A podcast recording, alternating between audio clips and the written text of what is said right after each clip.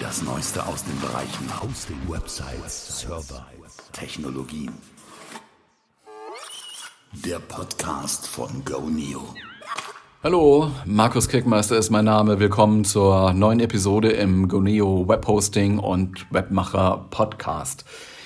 Hier sind wir mal wieder und ich habe in der vorhergehenden Episode ja angekündigt, wir wollen den Fokus so ein bisschen verändern. Wir wollen vielleicht mal einen kleinen Schritt zurück machen in die Basics. Wir haben ja immer sehr stark über alle Möglichkeiten berichtet, die sich bieten für User, die schon im Webhosting zu Hause sind, vielleicht einen eigenen Managed Server auch betreiben oder ein klares Geschäftsmodell schon seit einiger Zeit am, am Laufen halten online. Wir wollen jetzt in den nächsten Episoden versuchen, Neuansteiger mitzunehmen. Leute, die jetzt vielleicht auch noch überlegen, was mache ich eigentlich, wie gehe ich das an? Ich habe eine Idee im Kopf, die ist vielleicht noch ein bisschen diffus, die muss noch ein bisschen verarbeitet werden, noch ein bisschen zurechtgeschliffen werden, aber dann habe ich eine klare Idee und mit dieser klaren Idee möchte ich ein Webprojekt realisieren. Oder für diese Idee möchte ich ein Webprojekt realisieren. Das heißt, einen Schritt zurückgehen, mal überlegen, wie äh, gehen wir das Ganze an, was braucht man da eigentlich? Und wir tun es auch nicht zuletzt deswegen, weil in Zeiten wie dieser, die Corona-Krise ist noch nicht überwunden, obwohl wir uns das alle sehr, sehr wünschen, ja, ähm, wo in einer Zeit, in der Restaurants immer noch geschlossen sind heute, und heute ist der 18.03.2021, in der Einzelhändler ihre stationären Läden noch nicht in dem Umfang wie äh, vor der Pandemie betreiben können, weil man mit äh, verschiedenen Hygienekonzepten und, und Öffnungsstrategien und äh, Einlassbeschränkungen und so weiter zu tun hat oder eben als Dienstleister jetzt erstmal nur dran arbeiten kann, die Kunden auf den Tag X vorzubereiten, wenn man wieder aktiv werden kann, als Veranstalter, als DJ, als Entertainer, als jemand, der auf der Bühne steht, aber der momentan kein Publikum haben darf, weil es einfach behördlich verboten ist aufgrund der Pandemiesituation. Wir haben es auch gesehen, dass, dass viele Leute neu eingestiegen sind. Es gibt viele, die fangen an mit einer Domainregistrierung, vielleicht in Zusammenspiel mit einem eigenen Mailpostfach und nicht mit einer Freemail-Adresse, die dann so ein bisschen vielleicht auch noch mit äh, Werbung finanziert wird, sondern mit einer eigenen Domain unter einer .de-Adresse. Oder die angefangen haben, sich eine Webpräsenz aufzubauen oder eben vor diese Überlegung stehen, jetzt ausprobieren, wie geht das Ganze. Da, da wollen wir die nächsten Episoden mal etwas äh, widmen, um diesen Bereich wieder etwas stärker zu beleuchten. Deswegen sage ich, äh, lasst uns äh, mal ein bisschen drauf fokussieren. Am Ende sage ich dann trotzdem aber noch ein bisschen was zur, zur, zur allgemeinen Situation, ein paar aktuellen Neuigkeiten hier bei Goneo. Ja, ähm, das ist also jetzt mal so der, der Ausgangspunkt auch gewesen für einen Blogbeitrag, den wir online gestellt haben. Wenn man jetzt in die Show Notes zu dieser Episode schaut, wenn du das mal machst, dann äh, steht da auch ein Link, der zu diesem Blogbeitrag führt. Drei Dinge, die du für deine eigene Webseite brauchst. Ich kann sie hier nochmal nennen. Äh, was man schon braucht, ohne das wird es nicht gehen, ein Server. Irgendwo brauchst du einen Platz, wo du deine Webdokumente, deine Dateien hinspeicherst, damit andere Leute sie über das Web abrufen können ein eigener Server muss nicht jetzt gleich Hardware bedeuten. Das heißt, du musst jetzt nicht einen eigenen Server, einen Computer dafür kaufen oder irgendwo hinstellen oder äh, mieten, sondern es reicht eigentlich ein kleiner Platz auf diesem Server. Das ist eben das, was man in diesen Webhosting-Paketen, in diesen Webhosting-Dienstleistungen als wesentliches Element findet. Du kriegst ein bisschen Platz auf einem Server und dieser Platz ist dafür geeignet, dass deine Webdokumente abgerufen werden können. Was sind jetzt eigentlich Webdokumente? Da sind so diese diese HTML-Dateien. Ja, also HTML, das ist Hypertext Markup Language, das ist die Sprache des Webs, das ist das, was der Browser als Input braucht, um eine Webseite darzustellen. Wie man dazu kommt, so eine HTML-Seite zu erstellen, gleich mehr. Ansonsten brauchst du eine eigene Domain. Auch das ist ein wesentlicher Punkt. Es gibt natürlich die Möglichkeit, ähm, auf der dritten Ebene einen eigenen Domainnamen kostenlos zu registrieren oder anzumelden, um es mal ein bisschen abgrenzend zu sagen. Kostenlos, weil es eben nicht so www.meinname.de ist, sondern http und dann irgendeine Zeichengruppe, die ich festlegen kann, Punkt, dann irgendein Firmenname, der ist festgelegt, den kannst du nicht verändern, .de und dann slash irgendwas. Also, einen eigenen Domainnamen braucht man, damit die Leute sich den Seitennamen in irgendeiner Form auch merken können. Und es hat sich eben so eingebürgert, dass eine Firma, eine Institution, ein Verein, wer auch immer da aktiv ist, am besten bitteschön einen eigenen Domainnamen hat. Alles andere gehört so ein bisschen in den Bereich äh, Hobbyprojekt, äh, nicht ernst zu nehmen. Da hat jemand ausprobiert, ja, wenn es so eine, so eine Registrierung auf der, auf der dritten Ebene des Domainnamens ist. Also die Domainnamen werden so in Ebenen gezählt. Ne? Dieses .de, das ist die erste Ebene und dann, wenn man nach links weiter liest, so mein Name, äh, das ist dann äh, die zweite Ebene und dann kann davor eben noch was stehen und es ist dann vielleicht ein www normalerweise, ja, oder gar nichts oder halt irgendetwas anderes, was dann darunter nochmal registriert werden kann. Also bitte schön auf der zweiten Ebene an den eigenen Domainnamen registrieren. Das ist eigentlich so der Standard. Deswegen brauchst du eine eigene Domain. Das ist so dieser Punkt. Ja, und dann habe ich ja schon mal gerade angedeutet, irgendwie müssen diese HTML-Dateien, die die Browser brauchen, die die Browser verstehen, die die Browser in Webseiten umsetzen können, irgendwo müssen die herkommen. Das hat man früher gerne auch händisch gemacht. Also hat man wirklich einen Texteditor genommen und hat dann diesen HTML-Code so geschrieben. Kann man machen, kann man auch heute noch machen, funktioniert wunderbar. Nur ähm, dauert es halt sehr lange, ehe man da irgendwelche Inhalte anreichert mit diesen Auszeichnungen, ne, mit diesen eckigen Klammern, so dass es sich eigentlich eingebürgert hat, Content-Management-Systeme zu benutzen. Und das Schöne daran ist, es gibt viele Content-Management-Systeme, die kostenlos sind. Das sind Webanwendungen, die man so fertig nimmt. Die sind in einer bestimmten Sprache geschrieben, PHP. Und PHP wird auch von diesen Servern unterstützt, auch von den Servern, die wir hier anbieten. Und diese Content Management Systeme können ja, verwendet werden wie auch im Browser, wie was weiß ich, wie wenn man eine Textdatei erstellt. Ja, ganz normal, man tippt da einfach so seine Inhalte ein, fügt ein paar Bilder dazu, kann Links da einbauen auf andere Webseiten oder in die Webseite äh, äh, rein verlinken. Das sind dann die internen Links. Man kann das sehr, sehr weit führen. Man kann große Seiten damit aufbauen. Und eins dieser ähm, Webanwendungen, die im Prinzip jeder kennt, der in dieser Sphäre unterwegs ist, ist WordPress. WordPress ist so ein typisches und kostenloses, weil unter Open Source Lizenz stehendes Content Management System. Ja, das ist im Prinzip das, was du brauchst. Ein Server oder ein bisschen Platz auf einem Server. Du brauchst eine, eine Webanwendung, die als Content-Management-System funktioniert und du brauchst eine eigene Domain, die du selbst auf deinen Namen registrierst. www.meinname als Beispiel, ne? .de. Mein Name als Platzhalter.de. Ja, dann stellt sich die Frage, wo kriege ich denn so eine Sammlung dieser drei Dinge her? Das ist genau das, was Webhosting ist. Das kriegst du im Paket zum Beispiel bei Guneo. Gibt andere Anbieter. Wir empfehlen natürlich Guneo. Wir machen auch diesen Podcast, also das haben wir uns vergönnt. Was kostet sowas? So ein paar, ja, so ein paar Promotions, die wir da machen, die du gerne auch nutzen kannst als Vergünstigung. Ich sag mal so von der Preisrange her, steig ein mit 2,95, steig ein mit 5,95 Euro im Monat. Die Mehrwertsteuer ist da drin und äh, da kannst du schon mal eine ganze Menge machen. Gibt dann natürlich auch noch größere Pakete, die bieten sich dann an, wenn der Webauftritt hinterher sehr groß wird oder wenn man mehrere Webauftritte nebeneinander und parallel und unabhängig voneinander da äh, produzieren will. Das äh, kann es ja auch mal geben. Dann würden wir empfehlen, da ein größeres Paket zu nehmen. Aber so mit 5,95 im Monat und wenn es sein muss, auch mit 2,95 im Monat bist du schon ganz gut bedient. Und in diesem Paket ist drin genau das, was ich gesagt habe.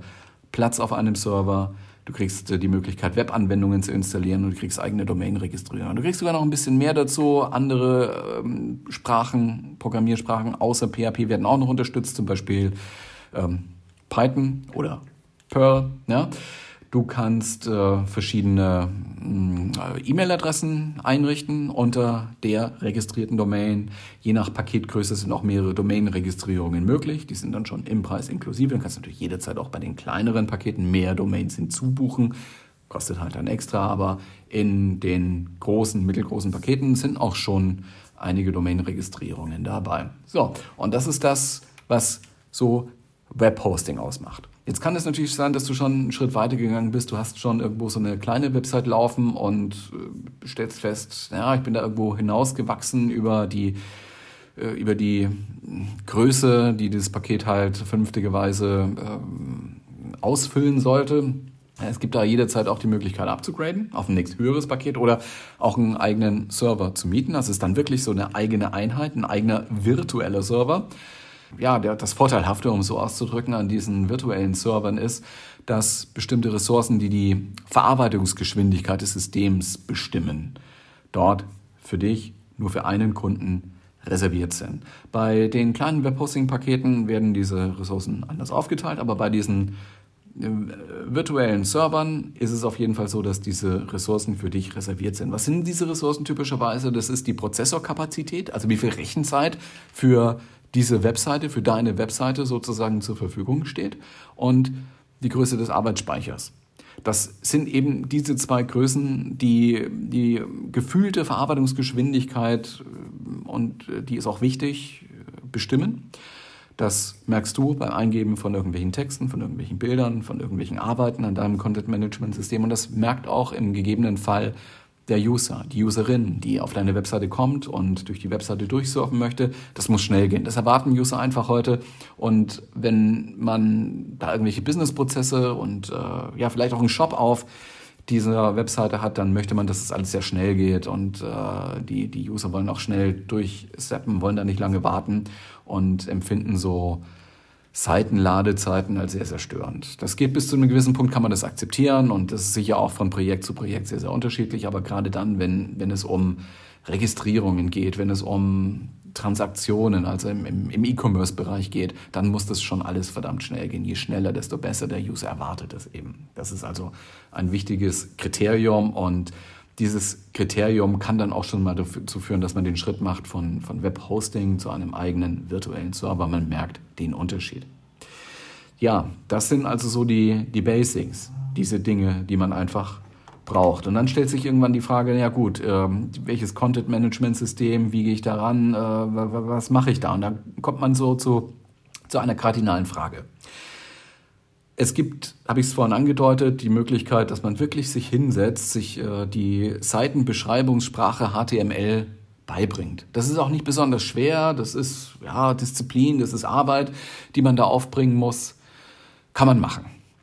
Führt natürlich irgendwann zu einem sehr, sehr hohen Zeitaufwand, weil man beide Sachen machen muss. Man muss äh, formal korrekten Code schreiben, der dann als HTML-Code hochgeladen werden kann. Das muss richtig funktionieren, sonst äh, wird die Seite nicht richtig dargestellt in den Browsern.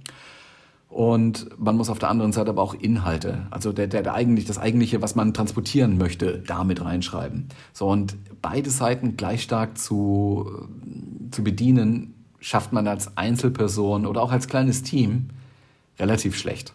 Also wird man sich für einen dieser zwei Wege entscheiden, bin ich derjenige, der sozusagen diese technischen Formalien gut drauf hat. Also programmiere ich, schreibe ich HTML-Dokumente mit CSS, mit JavaScript und allem möglichen, dann bist du eher so der Web-Developer. Oder gehe ich in die Richtung desjenigen, der der Inhalte erstellt? Werde ich Autor? Werde ich äh, Internetautor? Werde ich Redakteur? Werde ich derjenige, der die Contents macht? Werde ich Content Manager?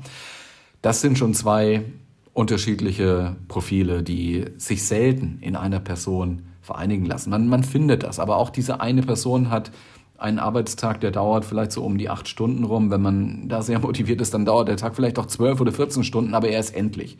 Und in, in beide Richtungen kann man unendlich viel Zeit investieren. Also muss man irgendwo mit seiner Kraft, mit seiner Zeit haushalten und entscheidet sich dann meistens für einen dieser Wege.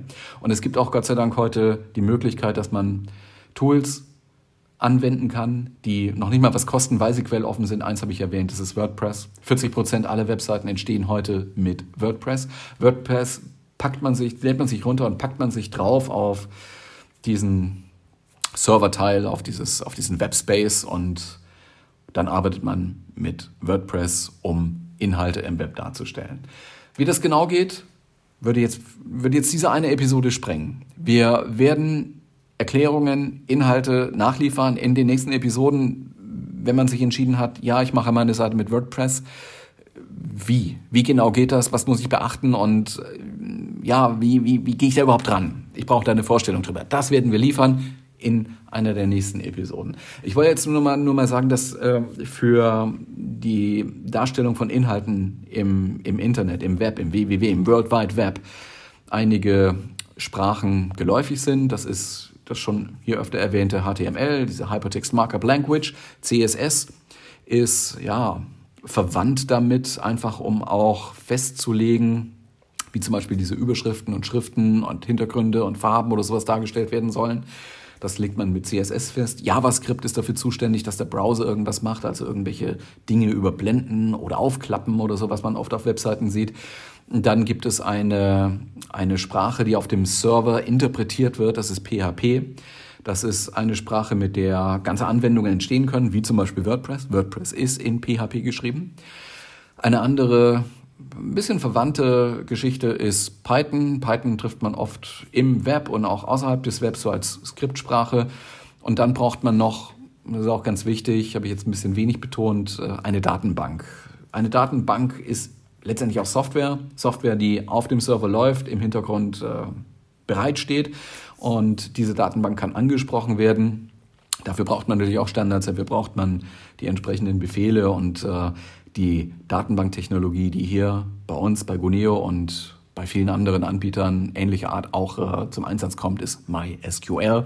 Geht also so in diese Richtung SQL, was man auch in anderen, ich sag mal, Dialekten findet. Also von verschiedenen Herstellern gibt es verschiedene SQL-Umsetzungen und vor, im Webbereich trifft man oft auf MySQL oder äh, auf äh, MariaDB. Das wäre so eine andere, fast hundertprozentig kompatible Angelegenheit. Ja, WordPress. Wie gesagt, in den nächsten Episoden mehr dazu. Ich wollte es hier an der Stelle nur dabei belassen, dass man eine Empfehlung aussprechen kann für WordPress. Das ist durchaus möglich. Ähm, wie gesagt, 40 Prozent der Webseiten da draußen in der Welt entstehen mit WordPress. Gibt aber auch noch andere Anbieter, die auch kostenlos sind, die auch quelloffen sind, das heißt unter einer Open Source Lizenz herausgegeben worden sind. Das ist Joomla, auch sehr berühmt, war in früheren Zeiten sogar stärker vertreten als WordPress. Das hat sich gedreht so nach einiger Zeit. Man müsste auch denken in Deutschland an Typo 3. Bei Agenturen, Webagenturen, die sich darauf spezialisieren, die das sehr, sehr professionell machen, ist das durchaus üblich, Webseiten mit Typo 3 zu produzieren.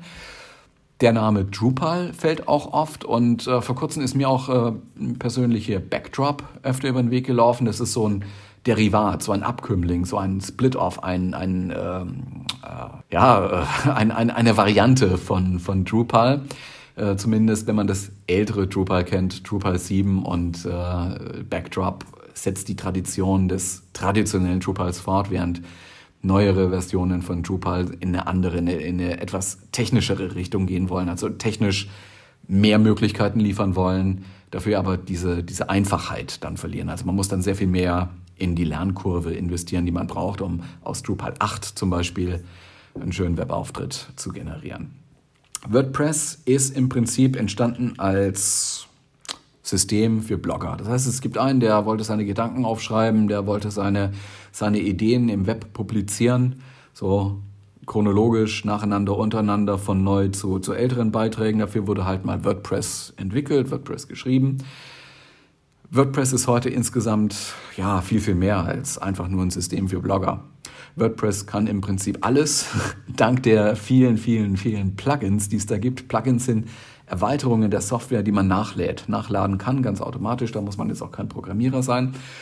Und man kann das Aussehen von WordPress, von der WordPress-Seite sehr, sehr verändern mit Hilfe dieser Themes, die es da gibt. Manche sagen auch Templates, aber in der WordPress-Welt heißt das Themes.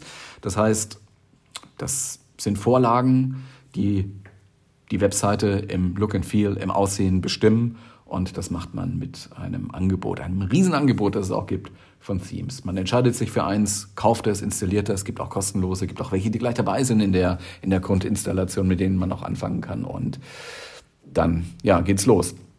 Und dann äh, gibt es da daneben noch eine andere Kategorie von Möglichkeiten, eine Webseite zu generieren, Webbaukästen. Wir haben auch eins im Angebot, EasyPage. Das ist schon auch eine Möglichkeit für User, die überhaupt gar keinen technischen Bezug haben wollen. Das heißt, die sich mit solchen Sachen wie PHP und CSS nicht im entferntesten beschäftigen wollen, die auch keine Software irgendwie haben, auch keinen keinen Texteditor oder sowas gerne benutzen, also vielleicht mal Word oder, oder irgendwie einen anderen, ein anderes Textverarbeitungsprogramm, aber jetzt nicht äh, so, so, so einen reinen Texteditor, wo man so ja, einfach nur ganz, ganz nackt irgendwelche Dinge da reinschreibt oder ja, äh, für, für, für Leute, die diesen technologischen Bezug nicht haben, gibt's ja diese Baukästen.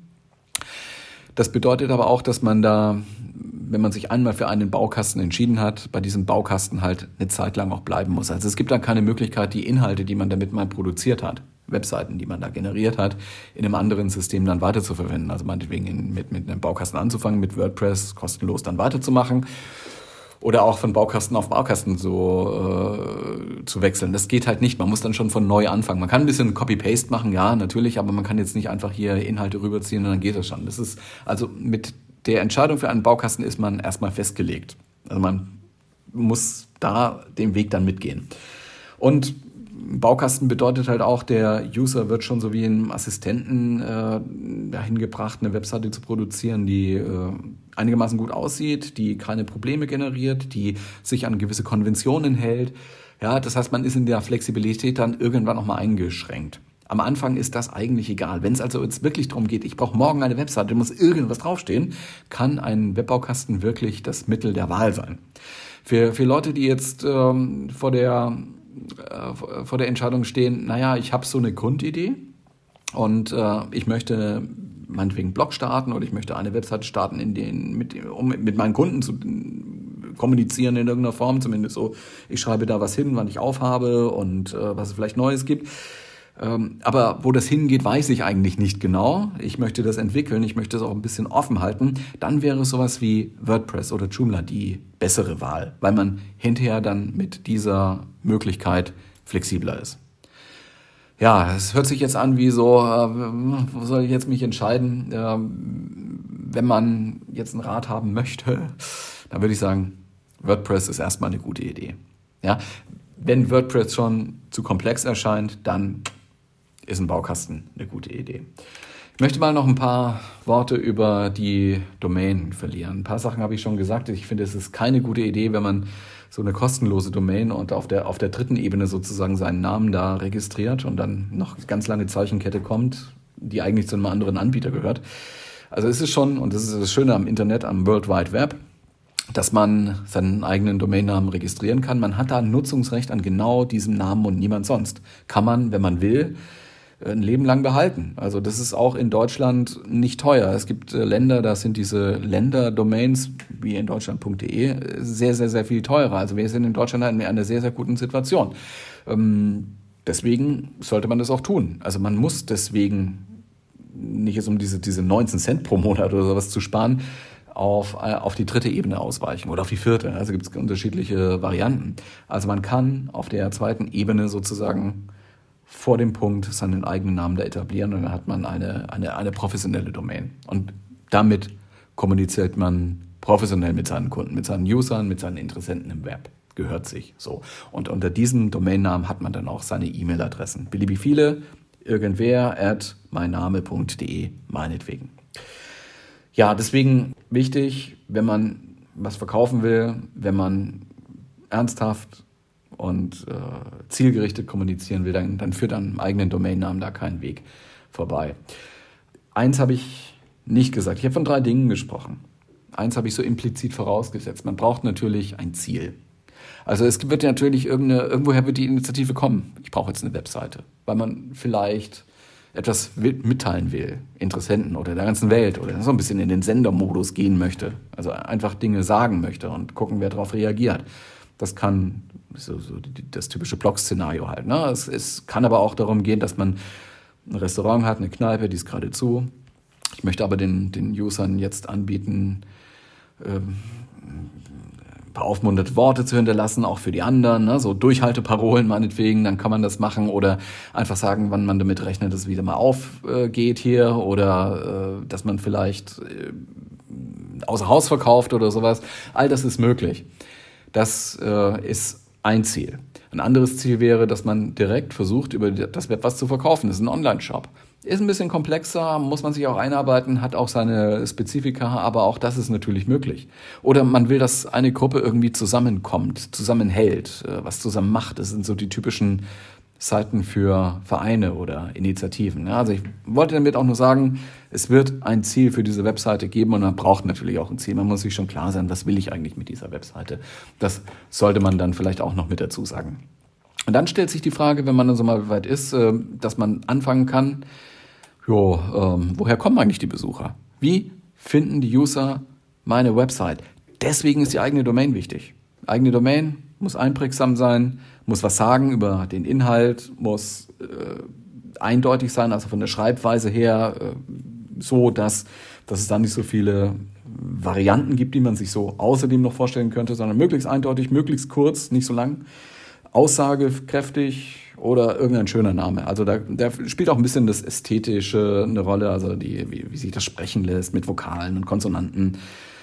Und dieser dieser Domainname hört idealerweise auf mit .de, kann aber auch eine andere, wie man sagt, Top-Level-Domain haben. Also es muss nicht .de sein, das, das kann auch irgendwie .com sein oder .org oder .net, was halt passt. Es gibt eine ganze Reihe, sehr, sehr viele Top-Level-Domains, die vor noch nicht allzu langer Zeit eingeführt worden sind, die sich so langsam jetzt mal prägen.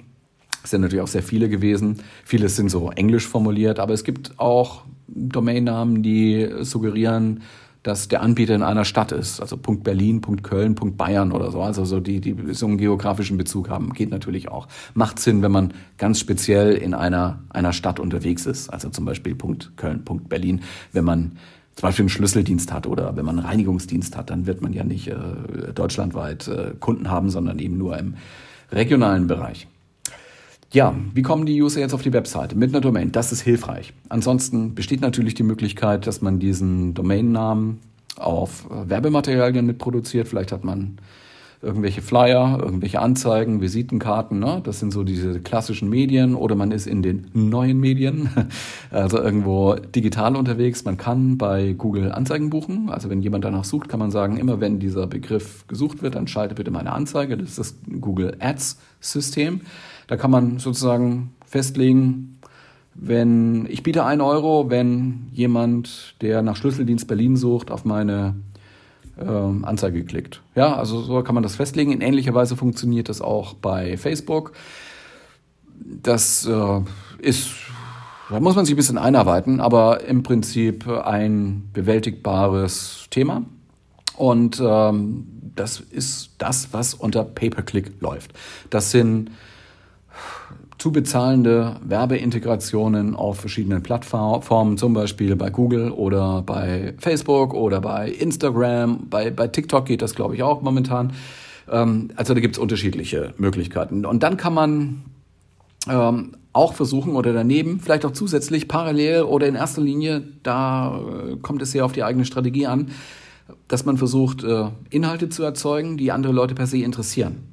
Das heißt, man generiert Content, man macht Content Marketing, man schreibt, ich bleibe jetzt wieder mal beim Beispiel des Schlüsseldienstes in Berlin, man schreibt, was man eigentlich machen sollte, wenn man nachts um drei Uhr vor der Tür steht und seinen Schlüssel nicht findet und vielleicht auch noch feststellt, wow, der steckt innen in der Tür und ich kriege jetzt die Tür nicht mehr auf. Ich kann niemanden rausklingeln, ich kann die Tür auch nicht aufbrechen, was mache ich jetzt? Also, dass man dann solche ähm, Stücke schreibt, solche, solche Artikel, solche Aufsätze, solche, solche Beiträge schreibt und postet. Zum Beispiel auf die eigene Webseite und dann diesen Link zu der eigenen Webseite, am besten mit dem mm, Link zum Artikel gleich, zum Beispiel auch auf Facebook postet. Weil man eine Facebook-Seite hat, weil man ein Facebook-Profil hat oder auch auf Instagram ein Bild nimmt. Ne? Kann man sich vorstellen, Schlüsseldienst, da steht dann jemand vor der Tür und versucht die Tür zu öffnen. Hm, geht nicht auf, weil innen natürlich der Schlüssel steckt. Das wäre dann so ein klassisches Bild. Könnte man zu Instagram posten und drunter schreiben, wenn du mal nicht weiter weißt, dann Schlüsseldienst in Berlin und so weiter und so weiter. Also das wäre, wären solche äh, Möglichkeiten, Content Marketing zu machen. Das lässt sich äh, übertragen und ausdehnen auf ganz, ganz viele Bereiche. Man kann beliebig konkret sein, man kann auch etwas generalistischer sein, wobei das Konkrete sehr, sehr viel mehr hilft. Weil die Leute suchen, wenn sie die Suchmaschine benutzen, Google benutzen, suchen sie konkret nach einer Lösung niemand äh, geht heute mehr surfen über die Seiten und schaut mal, was es da so Neues gibt. Ja, einfach mal gucken oder kann natürlich sein, dass es mal noch jemand macht, wenn, wenn er irgendwo in einem, in einem Hobbybereich oder sowas tätig ist. Aber normalerweise muss man damit rechnen, dass die Leute eine Suchmaschine benutzen und dann sollte man halt dafür sorgen, dass wenn man Inhalte hat, die zu dieser Suchanfrage passen, dass die dann auch gefunden werden. Das ist das, was man Suchmaschinenoptimierung nennt im weitesten Sinne. Das heißt, äh, finde User für das Content-Angebot, das du hast. Ja, du machst ein Content-Angebot, Jetzt sorgt dafür, dass es mit Google gefunden wird. Möglichst an erster Stelle, steht an zweiter Stelle, dritter Stelle, vierter Stelle, möglichst weit oben, weit oben in der, in der Trefferliste.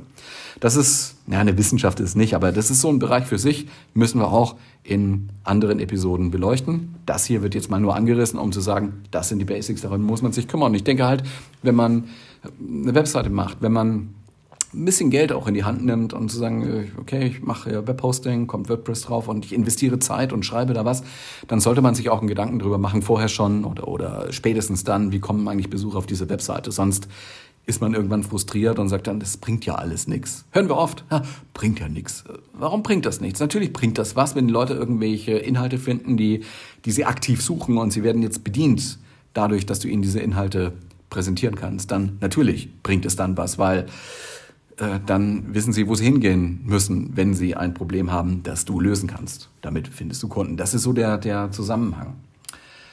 Ja, Earned Media nennt man das übrigens.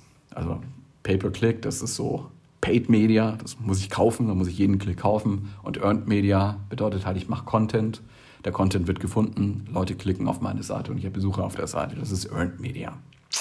Das muss man messen.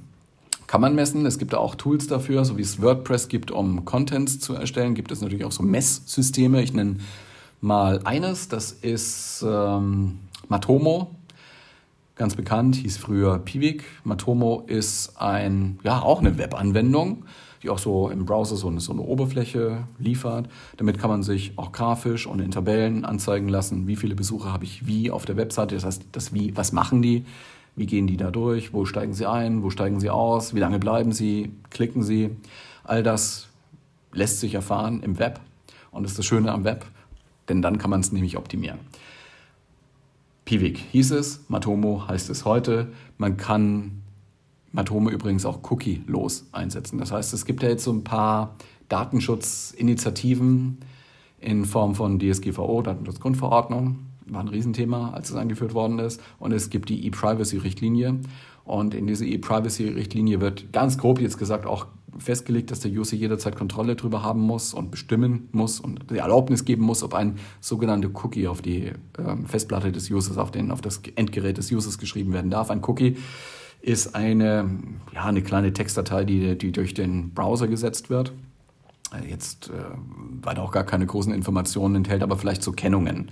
Und mit diesen Kennungen kann man die User tracken. Man kann verfolgen, was sie machen. Das heißt, der User kommt zum ersten Mal auf eine Webseite, erlaubt Cookies zu setzen. Äh, der Anbieter setzt den Cookie, also der Webseitenbetreiber setzt den Cookie. Das passiert alles automatisch im Hintergrund, kriegt man gar nicht mit wird der Cookie gesetzt, da steht halt dann irgendwo so eine kleine Datei. In dieser Datei steht irgendeine Nummer und diese Nummer ist eindeutig identifiziert ähm, und, und, bleibt dann erstmal. Browser wird geschlossen. In, sagen wir mal, drei Tagen kommt der gleiche User wieder auf diese Webseite zurück durch irgendwas. Vielleicht, weil er sich die Webseite gemerkt hat oder weil er nochmal woanders einen Link gefolgt ist, weil er aus dem Newsletter herausgeklickt hat, was auch immer ruft wieder diese Seite auf und der Cookie wird dann wieder gefunden, weil der Browser auch nachguckt, welche Cookies habe ich denn. Ja, und wenn der Cookie dann wieder gefunden wurde, dann kann man sagen, ah, dieser User war ja schon mal da. Ah, okay.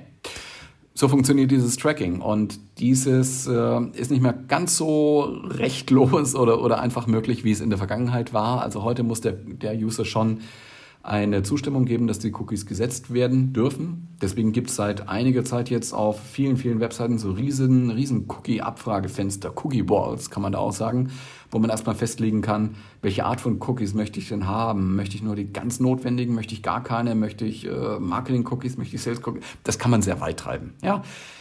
Man stellt fest, dass die meisten Leute einfach sagen, komm, ja, mach, ja, und, und klicken das einfach weg, ohne das einfach, ohne das zu lösen. Aber damit hat man eine Zustimmung gegeben, dass der Webseitenanbieter die man gerade aufgerufen hat, aufgerufen hat, dass der Cookies setzen darf und das passiert dann auch. Dafür macht man das Ganze. Matomo kann cookielos eingesetzt werden, kann mit Cookies eingesetzt werden. Das lässt sich in der Konfiguration dann festlegen, können wir jetzt aber hier nicht so allzu weit vertiefen. Ein sehr, sehr bekanntes Tracking-Verfahren und äh, ein anderer Tracking-Anbieter ist Google. Google Analytics heißt das Angebot arbeitet im Prinzip ähnlich. Das heißt, da wird halt ein kleiner Seitencode mit integriert in die Webseiten und dieser kleine, kleine Abschnitt sorgt dafür, dass ein entfernter Server und nicht der eigene bei Google Analytics, ein entfernter Server angerufen wird.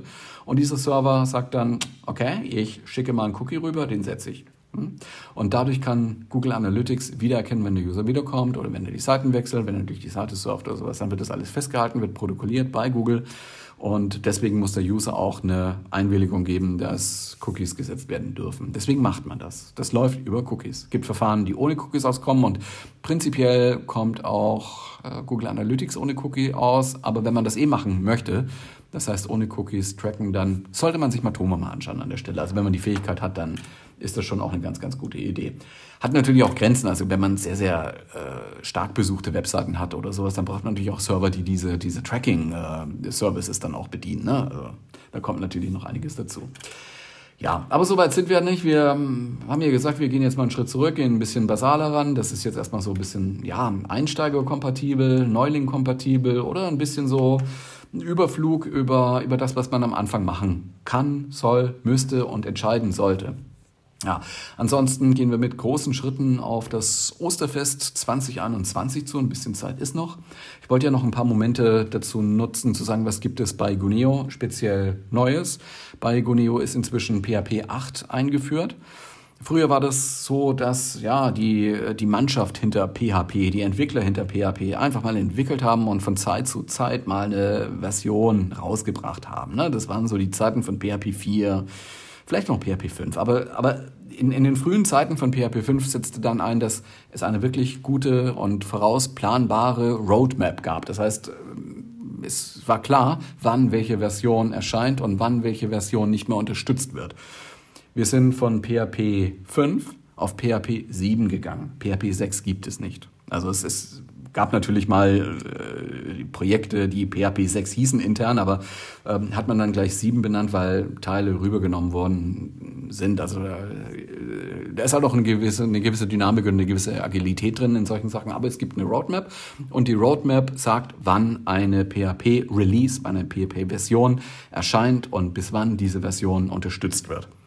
Und so kann man planen, wenn man jetzt neu anfängt mit einer neuen Webseite, wenn es geht, bau sie unter PHP 8. Also benutze ein Content Management System wie zum Beispiel WordPress, das PHP 8 fähig ist. Denn PHP 8 wird uns für die nächsten 5, 6, 7, 10, ich weiß es nicht, Jahre begleiten.